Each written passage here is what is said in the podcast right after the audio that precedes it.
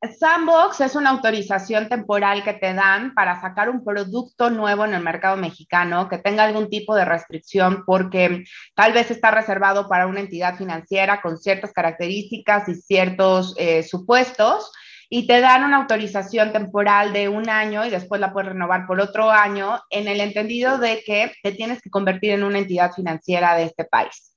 ¿Qué es esto? Pues puedes crear cualquier producto que al día de hoy no, no esté en el mercado mexicano o que por alguna razón esté reservado solamente para los bancos, pero los bancos a lo mejor no lo explotan, o están reservados solamente para las casas de bolsa, pero a lo mejor no lo explotan. Al final del día son ciertas necesidades que ustedes consideren que, que, se pueden dar dentro del territorio mexicano y que ven un potencial de crecimiento en él. Este podcast es patrocinado por escriban.com. ¿Cuántas veces como abogado quisiste que tus trámites los pudieras hacer en línea y evitar ir a juzgados o a las dependencias a solicitar expedientes, certificados o documentos para poder hacer tu trabajo? Escriban es la plataforma donde ayudamos a los despachos, notarios y corporaciones que necesiten administrar sus expedientes judiciales y trámites legales de manera fácil, segura y bien organizada. Si tú quieres optimizar los recursos en tu empresa, Escriban te regala 20 días de acceso gratuito. Conócela y solicita tu demo antes del 31 de diciembre en www.escriban.com y menciona Escriban Podcast para acceder a este beneficio. Este episodio de Escriban es presentado por ERE Ingenieros, empresa constructora comprometida a brindar servicios integrales de calidad, asesoramiento y apoyo para lograr una eficiente ejecución de obra. La experiencia de ERE Ingenieros en procesos constructivos te ayudará a hacer más eficientes los recursos materiales y humanos en trabajos de estructura metálica, instalaciones hidrosanitarias y eléctricas, albañilería y acabados. Cuida tu patrimonio de la mano de los expertos. Búscalos en www.ereingenieros.com. También los encuentras en Facebook. Y recuerda que ERE se escribe E-R-H-E. Bienvenidos a nuestro nuevo episodio de Escriban Podcast. Soy Carolina Sky y sé que podemos mejorar nuestras vidas innovando y poniendo nuestro granito de arena para cambiar aquellas cosas que no nos gustan, realizando pequeñas acciones que en conjunto impacten al mundo. En este podcast encontrarás entrevistas con líderes en finanzas, derecho, bienes raíces y tecnología. Cada semana estamos entrevistando a personajes que han contribuido de manera relevante en su industria para conocer las tendencias y para inspirarte a que tú también aportes tu granito de arena. Recuerda que Escriban Podcast está en YouTube para que tengas una experiencia completa con los invitados e invitadas en video. Ve a youtube.com diagonal Escriban Podcast y suscríbete para enterarte de todos los episodios de estreno. Nuestra querida invitada el día de hoy es Yolistli Gutiérrez. Yolistli Gutiérrez es socia fundadora de Y&G Consultores SC, cuenta con más de 13 años de experiencia y está especializada en temas fintech, medios de pago, prevención de lavado de dinero, comercio electrónico y ha colaborado en la revisión de diversas leyes en materia financiera en México. Asimismo, es consultora de empresas e instituciones líderes en Estados Unidos, México, Sudamérica y Asia y está certificada ante la Comisión Nacional Bancaria y de Valores como oficial de cumplimiento. Dentro de su formación nos comparte que es egresada de la licenciatura en Derecho por parte de la Universidad Intercontinental. Ha estudiado Derecho Empresarial en el ITAM y Desarrollo de Competencias Gerenciales en el TEC de Monterrey. De la misma manera cuenta con certificación sobre prevención de lavado de dinero por parte del ITAM y de la Universidad Panamericana. Hola, bienvenidos a todos y sobre todo a nuestra comunidad de escribanos. El día de hoy tenemos a una abogada excepcional, especialista en los temas fintech y el día de hoy nos va a compartir un tema que es importante que, conozcamos y es el tema de Sandbox. Si nos puedes compartir, Yolistli, por favor, tu trayectoria, ¿Y cómo fue que llegaste a estar en estos temas de tecnología?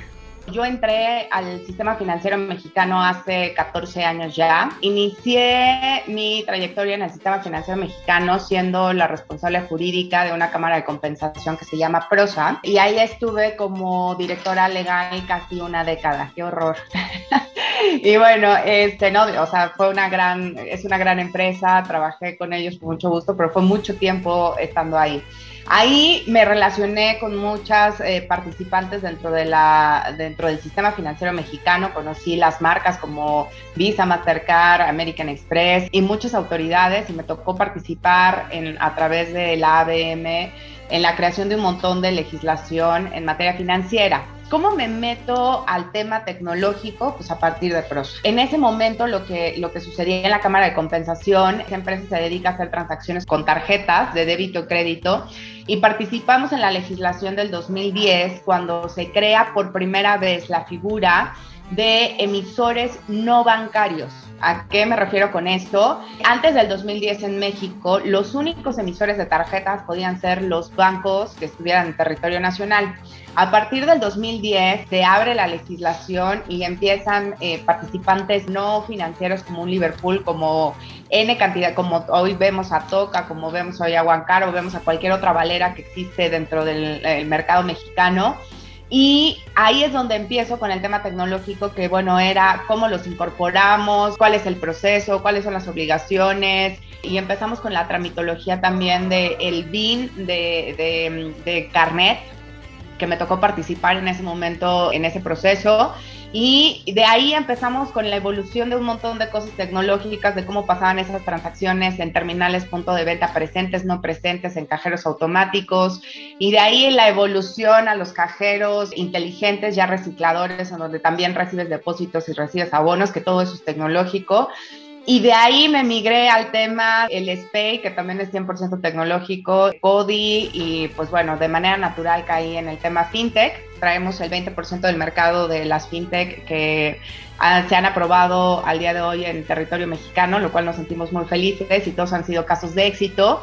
La verdad es que nos sentimos muy contentos con este, con este proceso, pero la evolución ha sido a lo largo de los 13 años. O sea, es decir, no soy una abogada hecha al vapor, soy una abogada que entienda las transacciones y que entienda el proceso porque las viví y estuve trabajando en esto, que entiendo los sistemas de pago porque los conozco desde las entrañas, no nada más es leer la legislación o lo que me cuentan, sino es platicarlo con las autoridades, hacer el tema del lobbying con las autoridades.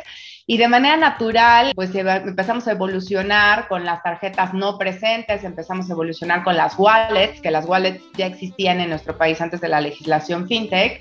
Y cuando sale la legislación, pues de manera natural lo que hicimos fue eh, tropicalizar y adaptar los modelos de negocio de muchos de nuestros clientes a la legislación fintech. Y, y de ahí viene esta aventura de fintech que ya llevamos tres años y que ya estamos, ya, ya estamos por concluir que algunos nada más están en el proceso de que se publiquen en el diario oficial o que estén en inicio de operaciones, que ya nos den el, el go de, del inicio de, de, de operaciones.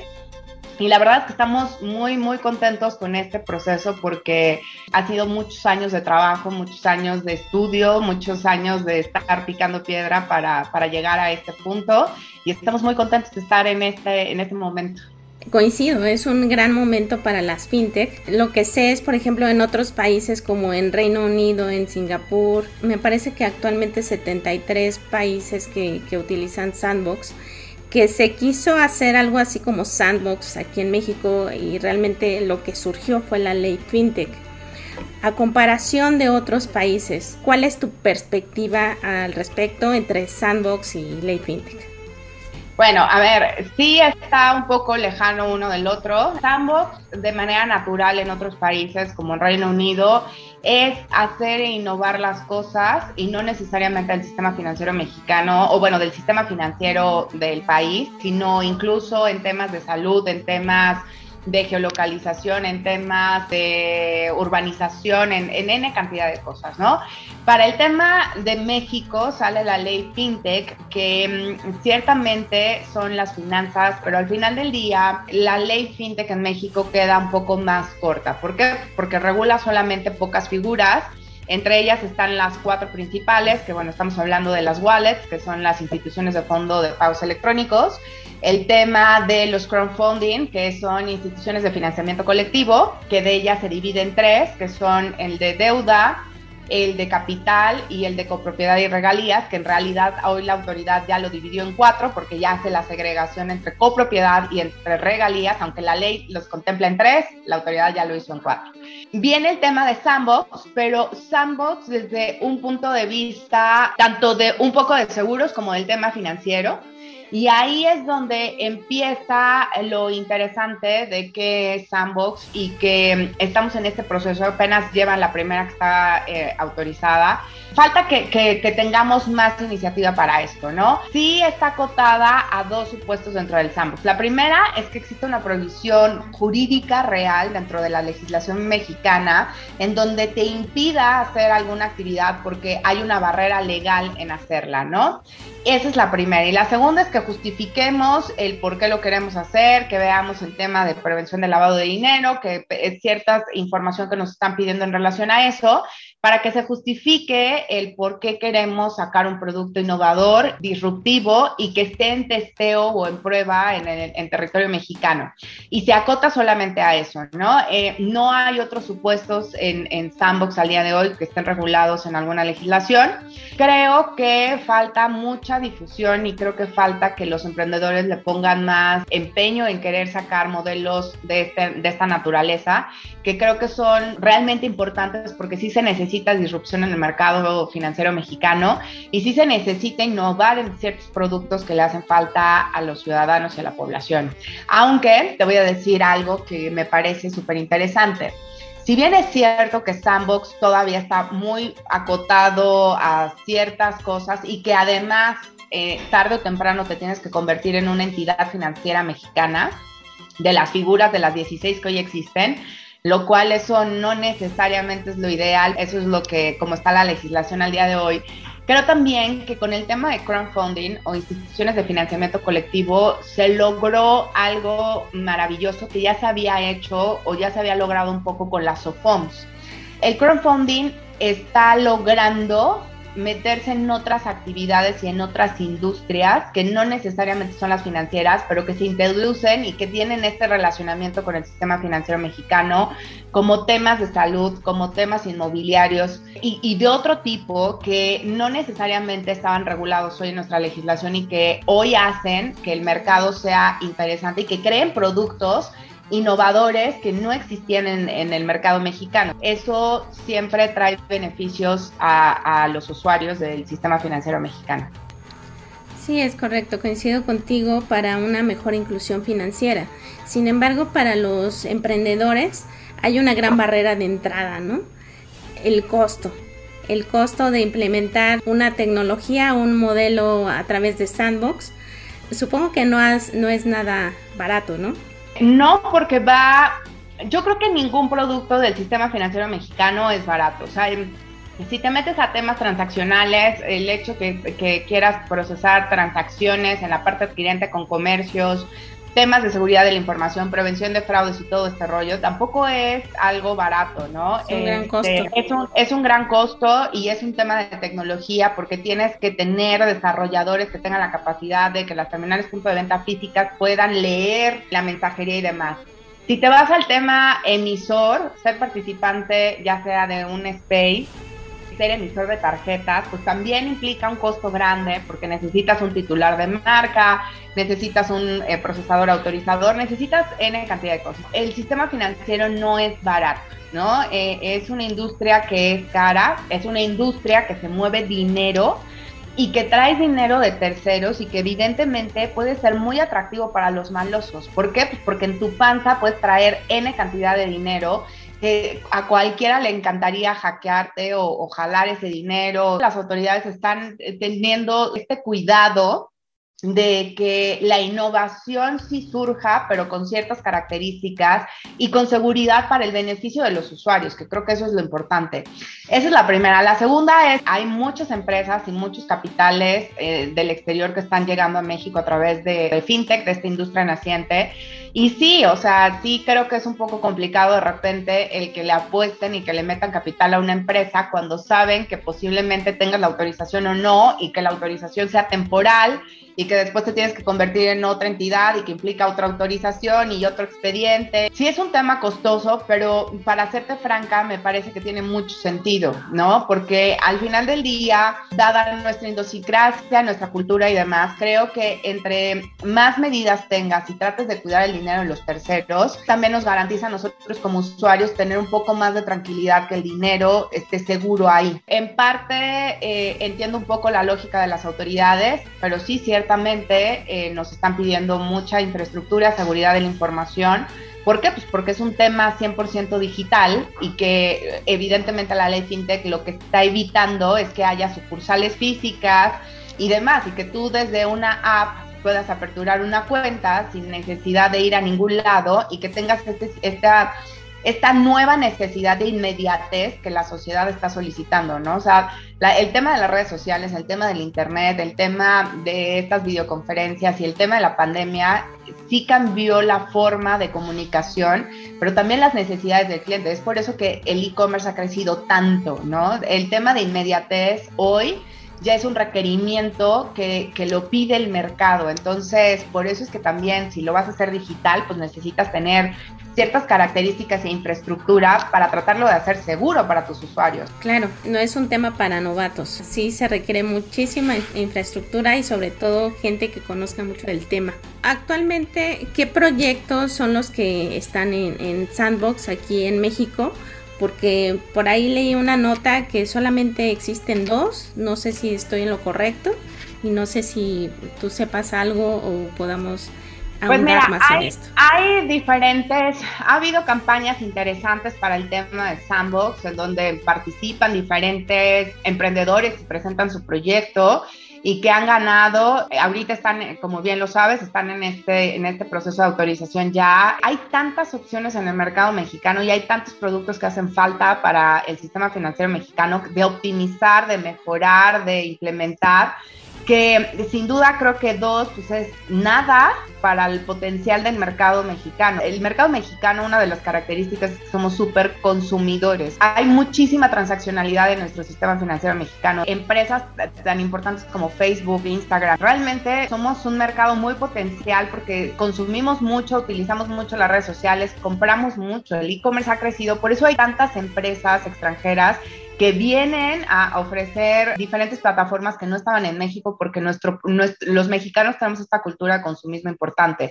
Sin duda, podríamos crear productos financieros que nos ayuden, no nada más al consumo, sino también al ahorro, a crear una cultura financiera mejor, a que los productos incluso de ahorro sean más fáciles, más rápidos, más óptimos, que nos expliquen más este tema, porque creo que falta mucho en relación a eso en nuestra cultura mexicana. Dos, versus el número de habitantes que somos, no, bueno, entonces eh, estamos en el 0,0001% de, de, todo, de, de, todas las que estamos, ¿no? Tan solo en FinTech. Empezaron el proceso de autorización 89. Ya ahorita, evidentemente, ha bajado el número, significativamente. Entre las que ya rechazaron, entre las que ya no siguieron el proceso de autorización, ha bajado interesante. Yo te puedo asegurar que casi van a quedar el mismo número de bancos existentes al día de hoy que fintechs, o tal vez un poquito más. Estamos hablando que el mercado es enorme en México y que la inclusión financiera en este país hace falta por mucho. Y creo que sí hace falta muchos productos de Sandbox sin duda alguna, el mercado los necesita, el mercado los pide. Es una cuestión solamente encontrar el producto exacto para que sea rentable para, para los... Para aquellas personas que nos están escuchando y viendo, ¿nos puedes platicar en detalle qué es Sandbox y cómo lo están regulando aquí en México? Sí, claro. Sandbox es una autorización temporal que te dan para sacar un producto nuevo en el mercado mexicano que tenga algún tipo de restricción porque tal vez está reservado para una entidad financiera con ciertas características y ciertos eh, supuestos y te dan una autorización temporal de un año y después la puedes renovar por otro año en el entendido de que te tienes que convertir en una entidad financiera de este país. ¿Qué es esto? Pues puedes crear cualquier producto que al día de hoy no, no esté en el mercado mexicano o que por alguna razón esté reservado solamente para los bancos, pero los bancos a lo mejor no lo explotan, o están reservados solamente para las casas de bolsa, pero a lo mejor no lo explotan. Al final del día son ciertas necesidades que ustedes consideren que, que, se pueden dar dentro del territorio mexicano y que ven un potencial de crecimiento en él. Básicamente es esto. ¿Por qué los plazos son tan pequeños? Porque eh, Sandbox es esto, es un semillero y es un laboratorio para crear productos. Con esa naturaleza se creó, o sea, es decir, saco un producto al mercado que lo voy a testear en un, en un ambiente eh, no controlado, este, sí dentro de una población y demás que tenemos que justificar esto ante las autoridades. Y una vez que esté en el mercado, podemos evaluar si vale la pena, si el mercado, si nosotros vemos o nuestro proyecto, nuestro modelo de negocio realmente es tan redituable y a la, ciudadanía les interesa. O sea, es decir, ahí es donde evalúas tu modelo de negocio, si realmente es rentable o no es rentable, si le funcionó o no funcionó, si eh, la idiosincrasia, la forma de pensar es un producto que realmente le interesa al país o a las personas. Y así es como funciona. Cualquier sandbox alrededor del mundo son las mismas características, em, pero insisto, aquí en México ahorita está bajo la ley FinTech este, y se necesita una autorización de la Comisión Nacional Bancaria y de Valores para poderlo sacar. Y sin duda alguna, sí se, se, pueden hacer diferentes productos y creo que es algo bastante, bastante interesante el poderlo hacer. Casos de éxito hay muchísimos y hay muchísima información de los países pioneros es Gran Bretaña, Singapur, que son de los primeros que lo sacaron. Quien ya ha sacado estos productos y que está a la vanguardia también es China, que tiene mucha de su economía es 100% digital, ya te puedes subir al camión y toda, toda la vida estaba realmente en tu celular y, que podías pasar dinero y transferencias y, y toda la cultura que es 100% digital pero por el tipo de país, comunismo y demás, no es tan, no se escucha tanto como un Singapur. Creo que sin duda eh, lo, es súper importante. Hay otros países como España que ya también acaba de sacar su legislación en este sentido y ahí vamos evolucionando. México ha sido de los primeros países que sacó la legislación en ley fintech y no nada más que sacó la primera legislación, sino de las primeras entidades que ya tienen esta autorización, que creo que es un trabajo loable también en su momento de las autoridades, y de la comunidad que sacó nuevos productos y de muchísimos fondos de inversión que han metido dinero en nuestro país para que estos productos sean, que sean posibles y sean viables. Sí, porque es el resultado de, todo este esfuerzo. Al final se va a dar eh, sus frutos con la inversión extranjera, ¿no? He sabido de un caso que se llama BlockX, que está en Reino Unido, que levantó muchísimo dinero, 35 millones de euros, por entrar al programa de Sandbox. Y, y tiene tecnología blockchain. Aquí se contempla por un lado en FinTech blockchain, pero eh, las autoridades fiscales dicen que no es válido, ¿no?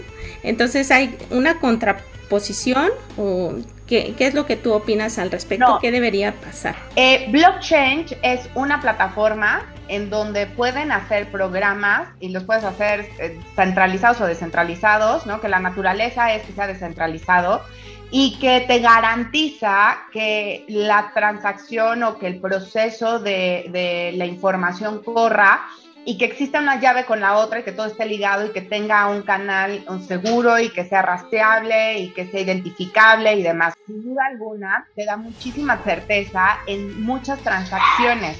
Sin embargo, sin embargo, esto no quiere decir que vaya con base a la legislación, ni quiere decir que esté, que, que ya con eso eh, sea total y absolutamente inviolable y que ya con el, hecho de que corra por esta plataforma ya no es necesario cumplir con nada de la legislación. Si bien es cierto que tecnológicamente una transacción, una transferencia, un intercambio de información, de dinero o de lo que sea, si lo corres o, de una transacción de una tarjeta, si corriera algún día por, por esa plataforma, puede ser totalmente identificable y, que sea em, totalmente rastreable y que sepas quiénes son los participantes y que te da una garantía de cómo va el proceso, no quiere decir que cumple con la legislación a nivel mundial, ¿ok?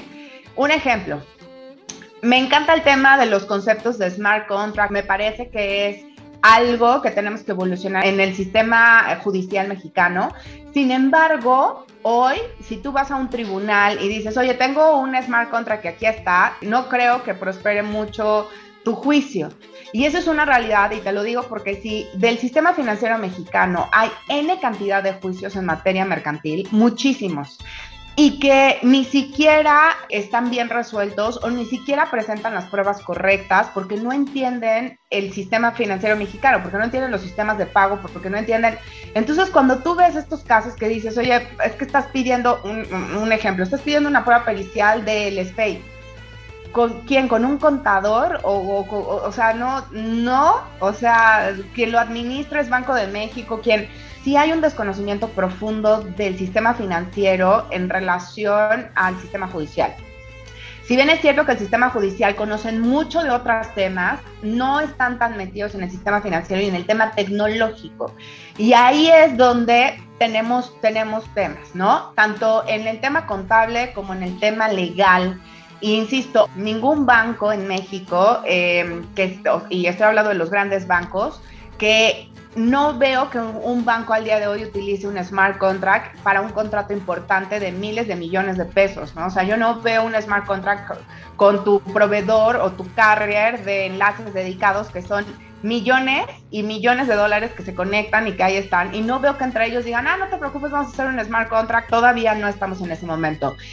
Que tenemos que evolucionar a eso, sin duda lo tenemos que hacer, va a pasar y creo que es un hecho que, que tiene que suceder porque así como los años que se tardó en evolucionar el sistema financiero mexicano, estoy hablando que del 2010 al 2021 ya hay fintechs y haces todo por teléfono, el tema judicial sí creo que es mucho más lento en ese proceso y no sé cuántas décadas nos tardemos en llegar a ese punto y menos en el tema contable y fiscal. A pesar de que al día de hoy de las grandes presupuestos que existían antes de este sexenio era para el SAT en temas tecnológicos y tan es así que hoy tenemos la contabilidad 100% digital, que hacemos los reportes 100% digitales, que pagamos impuestos ya en línea. O sea, al final del día sí ha evolucionado mucho, pero, pero creo que estamos confundiendo el tema de un blockchain, que es una herramienta y una plataforma en donde puedes crear muchísimas cosas y se han creado criptomonedas, y se han creado productos, y se han creado ecosistemas y que creo que te garantiza y que es un poco muchísimo menos vulnerable que cualquier otra plataforma. Pues sí, pero eso no es la legislación de cada país. Y, el blockchain, a pesar de que es una herramienta bastante buena, creo que no, no es lo suficientemente fuerte para cambiar al día de hoy la legislación de países o de naciones. Creo que eso es un punto. Sí, iba en relación con que tienen que ser, tienen que estar a la par, ¿no? En algún momento para poder precisamente trascender y para que puedan seguir evolucionando y para que la puedan seguir adaptando pues, los usuarios, ¿no? porque al final del día si no la tienen autorizada, pues eso también desmotiva a las personas a que inviertan, a que prueben, a que lo traten, a que, a que lo creen inclusive, ¿no? Que tienen que crear tecnología aparte, o sea, es decir, a lo mejor toda mi infraestructura interna y mi wallet o mi, lo que sea interno, mi procesador interno, puede ser en blockchain, pero en algún momento tienen que hacer una API, conectarse con algo que no va a ser blockchain para que jale en otras, en otras cosas, ¿no? Como en temas contables y fiscales con el SAT, modo que le digas, oye, no, a ver, conéctate a mi blockchain y te va a decir, no, o sea, tú, tú me reportas en XML y presentas esto y tu contabilidad tiene que tener ciertas características. Pasa exactamente lo mismo con, con N cantidad de cosas. Al día de hoy, SPAY, pues no, no, no está corriendo por blockchain y yo no veo que Banco de México diga, no, no, no, a ver, se detiene todo esto y lo corremos ahora por blockchain. Pues no, a lo mejor toda tu plataforma puede correr por esto y tienes que el control y creo que es una herramienta, insisto, es una plataforma maravillosa, pero en algún momento tienes que crear APIs para convivir y converger con todos los sistemas adicionales que existen en el sistema financiero mexicano, como son al día de hoy, eh, no sé, transacciones con pago con tarjetas, terminales punto de venta y demás. Sin duda, en algún momento esto tendrá que evolucionar, no hay más. Sí, y, bien mencionabas como punto y aparte la digitalización de la justicia, ¿no? El tema en los juzgados, ya por fin, y lo tuvo que hacer la pandemia, porque ellos pensaban hacerlo dentro de 8 o 10 años. Por fin están empezando ya a digitalizar los expedientes y ya van a empezar a recibir demandas vía digital. En esto ya nos va ganando España. Ellos ya reciben, ya envían documentos digitalmente. Creo que es un gran paso, es un primer gran paso sin embargo, como en FinTech, el tema que tiene que seguir evolucionando y tienen que seguir creándose plataformas. Nosotros como, como Escriban, que también somos una plataforma en la cual van a poder digitalizar sus expedientes. A ti como abogada, porque conoces el tema desde que estudiaste la carrera, ¿cuál fue eh, la manera en que los prepararon y ¿Y crees que haya cambios actualmente o debería de haber en la forma de, enseñanza? No, bueno, a mí evidentemente me tocó lo tradicional. No están para saberlo, pero tengo más de 30 años. Cuando estudié la carrera, evidentemente, pues todo era en papelito y todo era... Al final del día, pues evidentemente ya había laptops y ya había, ¿no? Todo este rollo, pero ciertamente todavía era, ve y cómprate el libro tal y veías, o sea, no había tanto como hoy, o sea, que ya puedes comprar libros en Amazon y los puedes ver y, que incluso hoy las editoriales tanto editoriales académicas como otras que son de libros comerciales y demás, ya tienen dos versiones, que es la versión digital y la versión física. En mi tiempo, evidentemente, todavía no existía esto, todo, todavía me compraba mi código, ¿no? En papelito y demás. Es por eso que al día de hoy yo eh, sigo teniendo que imprimir las leyes para rayarlas y demás, porque es la manera en la que me entran las letras es un hecho que se necesita la evolución de algunos temarios de los abogados. ¿Por qué? Porque hoy la ley ya, la legislación contempla ciertos supuestos como la firma electrónica, como el comercio electrónico en el código de comercio. Realmente necesita académicos que no nada más sean académicos, sino que vivan el día a día con eso. Al día de hoy doy clases en relación a estos temas y es importante que les platiques esto, esto que es el día a día, que no nada más se trata de la teoría, sino que un e-commerce no nada más es el código de comercio, está vinculado a N cantidad de cosas como temas de logística, de comercio exterior, de procesamiento de pagos, de el tema de términos y condiciones, de Profeco. Hay tantas cosas que están atrás. De repente estoy en foros de abogados que, que, que de repente a lo mejor son grandes académicos, pero que no están metidos en esto y de repente escucho cosas que digo, mm, no, esto no es así en la práctica, esto no pasa en la práctica, tenemos que tener una evolución en relación a, este tema, porque lo digital llegó para quedarse.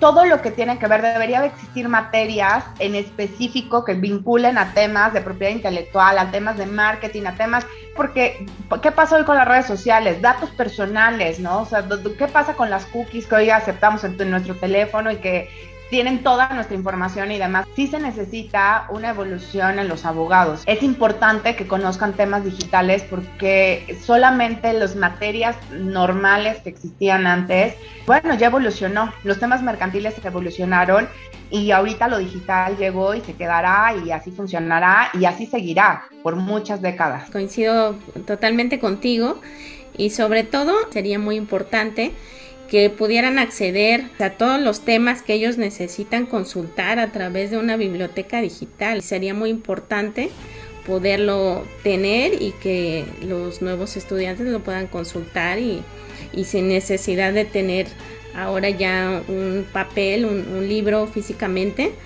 para que lo puedan consultar en cualquier momento y en cualquier lugar. Sí, bueno, sin duda. Yo creo que depende también la escuela, pero hay universidades que tienen evidentemente su biblioteca digital, no de ahorita, ya tienen mucho tiempo que tienen su biblioteca digital que puedes, que puedes consultar libros y literatura y biografía que ellos te, dejan los propios profesores.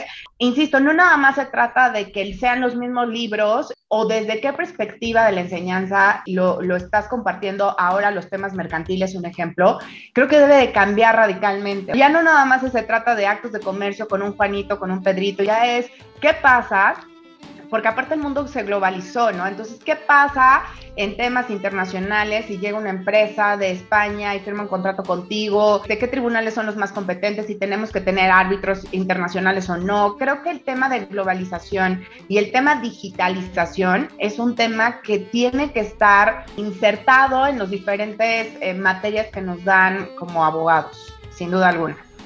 Y para ir cerrando, Yoli, recientemente también leímos que fue una de tus empresas autorizada en la Comisión Nacional Bancaria y de Valores. Te vi muy contenta. No sé si nos quieras comentar algo al respecto. Sí, bueno, pues estamos muy contentos. Agradezco mucho a todos los clientes que han tenido la confianza de depositar pues parte de su patrimonio con nosotros. Este, la verdad es que todos los procesos que llevamos a autorización, todos fueron casos de éxito, lo cual me siento muy feliz por eso y agradezco enormemente a mi equipo de trabajo porque evidentemente sin ellos no se hubiera logrado esto. Agradezco a los clientes, a, las, a, todos los tomadores de decisión que creyeron en nosotros.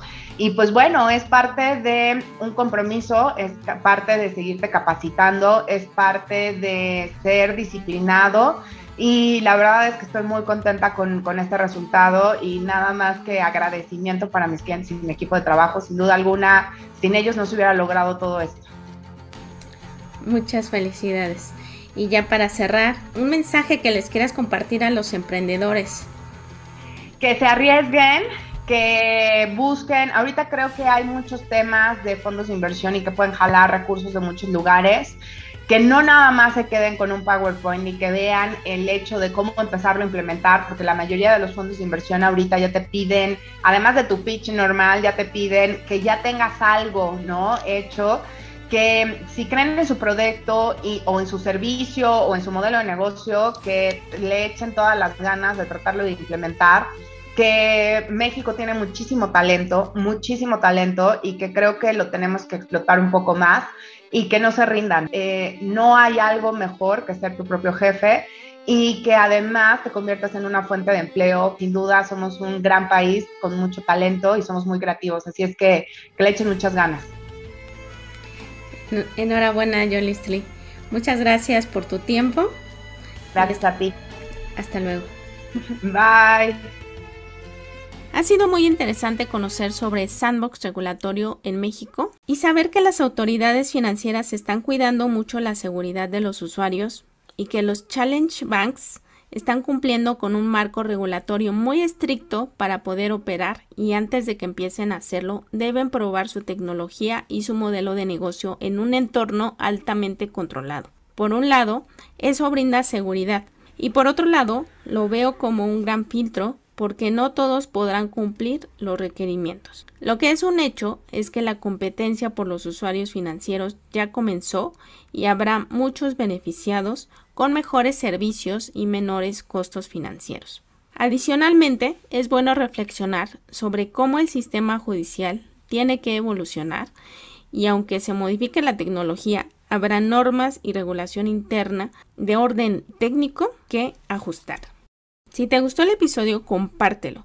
Escribe una frase o algo que te llevas y menciónanos en arroba oficial y arroba Carolina Sky en Twitter, Facebook o Instagram. Visítanos en www.escriban.com, donde encontrarás recursos y un blog valioso donde te diremos cómo administrar los expedientes y trámites judiciales de tu despacho o bufet legal. También te puedes unir a nuestra comunidad en www.escribanos.com donde se reúnen emprendedores, empresarios y personas que quieren mejorar su entorno legal. Recuerda registrarte para recibir nuestro newsletter Escriban, donde te compartiremos noticias relevantes de la industria tecnológica. Este podcast es patrocinado por escriban.com. ¿Cuántas veces como abogado quisiste que tus trámites los pudieras hacer en línea y evitar ir a juzgados o a las dependencias a solicitar expedientes, certificados o documentos para poder hacer tu trabajo? Escriban es la plataforma donde ayudamos a los despachos, notarios y corporaciones que necesiten administrar sus expedientes judiciales y trámites legales de manera fácil, segura y bien organizada. Si tú quieres optimizar los recursos en tu empresa, Escriban te regala 20 días de acceso gratuito. Conócela y solicita tu demo antes del 31 de diciembre en www.escriban.com y menciona Escriban Podcast para acceder a este beneficio. Este episodio de Escriban es presentado por ERE Ingenieros, empresa constructora comprometida a brindar servicios integrales de calidad, asesoramiento y apoyo para lograr una eficiente ejecución de obra. La experiencia de ERE Ingenieros en procesos constructivos te ayudará a hacer más eficientes los recursos materiales y humanos en trabajos de estructura metálica, instalaciones hidrosanitarias y eléctricas, albañilería y acabados. Cuida tu patrimonio de la mano de los expertos. Búscalos en www.ereingenieros.com. También los encuentras en Facebook. Y recuerda que ERE se escribe E-R-H-E. -E. Fue producido por BFM Producciones. Escriban Interlacing Dots